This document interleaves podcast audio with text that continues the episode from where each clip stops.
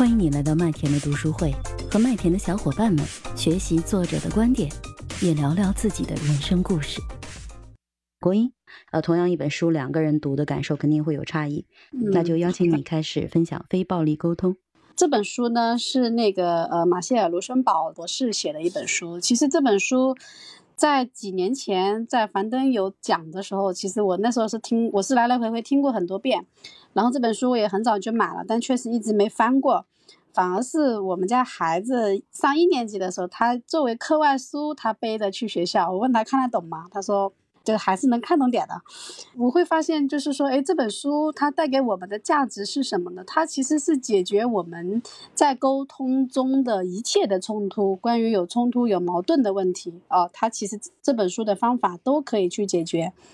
那它的应用场景呢？呃，可以是我们的家庭矛盾、亲子，包括职场谈判，啊，包括朋友之间，对吧？包括到后面，其实刚刚呃叶飞秋提到的这个部分，我觉得是涉及到一部分的心理疗愈的部分，呃，它其实是可以解决任何性质的的有争论的冲突，啊，所以是一个非常就是我觉得其实是一个是沟通的一个底层逻辑的一个东西。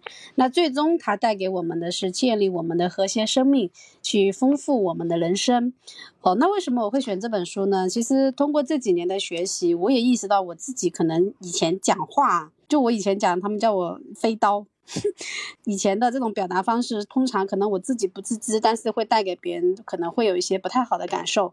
首先，我们明确，因为这本书的名字叫《非暴力沟通》嘛。那我们就要明确什么叫暴力，哦，那我觉得说是一切会引发自己或者他人痛苦的沟通，其实都可以是定义为暴力。暴力不是说我们想象的那个可能是呃拳打脚踢啊，对吧？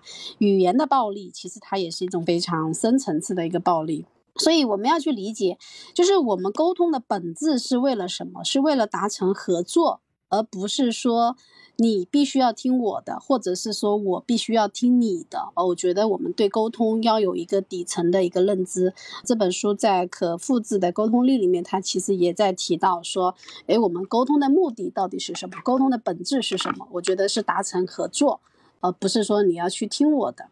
我们首先来看一下吧，就是说我们会产生暴力的几个原因会是什么？就是为什么我们人会那么容易在这个沟通层面会起争执，会有暴力？其实有很多时候我们会陷入到一个道德评判，就是诶，我觉得你是一个怎样怎样的人，在我的内心里面，我可能已经给你贴了一个标签了。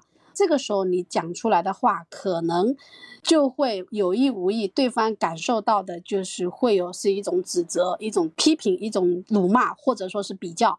那这个时候很明显，两个人是没有办法很好的沟通的。还有就是比较，这个可能也是很常见，就是别人家的孩子、别人家的老公，对吧？别人家的老板、别人家的老婆，我觉得都是别人家的好。一旦有了这种比较的心理的时候，对方这个说话的语气就是非非常不满。我印象就是我小时候我就觉得好像我妈经常就会说我爸说你看隔壁谁谁谁，比如说我们小伙伴家的爸爸又多勤快多勤快，然后这个时候我爸就会呛一句，那你怎么不去嫁他嘞？这个天就聊死了，然后就会吵起来。这个我觉得是很日常的一种话。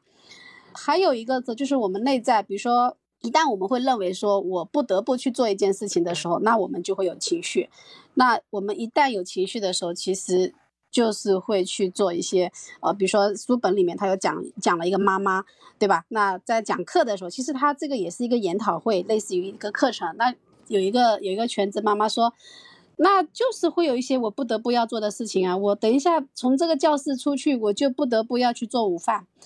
那这个时候，罗森堡博士就跟他对话说：“哦，听起来你好像不想做饭，那你为什么不去沟通呢？等到一个月以后，他去跟他的小孩说：‘哎，你妈妈不做午饭的时候，你是什么什么样的感受？’他说：‘我终于不用在一边吃饭一边去听他的唠叨。’其实，可能我们认为说我很委屈，我很苦逼，每天还要给你做饭，然后这个时候我爸爸爸一边做饭一边吃饭一边念叨，但是其实对方听起来也是。”并没有达到一个好的效果，所以这个时候其实他会有一个，就是我不得不干这个事情，对吧？那其实包括我们很多人，可能我不得不干这个工作，在做工作的过程当中，其实也会有一些的情绪，也会有一些的抱怨，呃，还有就是愤怒。其实最后他有个章节是专门讲愤怒的，哦，那愤怒的话，其实我们很多时候会认为说是对方的什么行为导致了我的愤怒？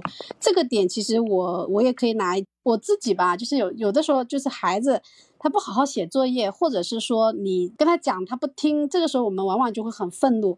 但是我们冷静下来去思考，问我自己，就是我的愤怒，我的情绪到底是来自于哪里？是来自于他不写作业，还是来自于我搞不定他？是来自于？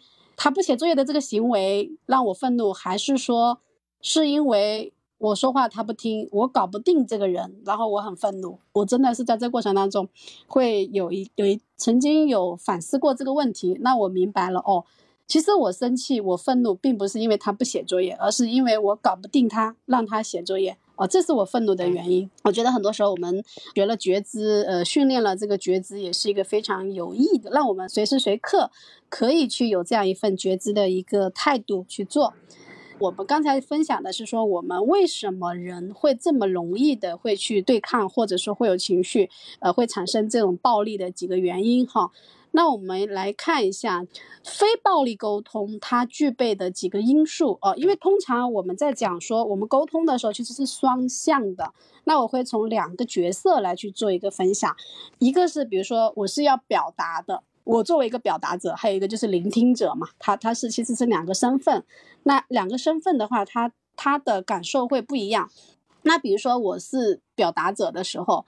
那我可能更多的是要去表达我看到的。之前的书也有讲到，就是事实、结果，这里面很多很大一部分就是我们要去区分。我们在表达的时候，我们是要去表达事实，而不是表达你的观点。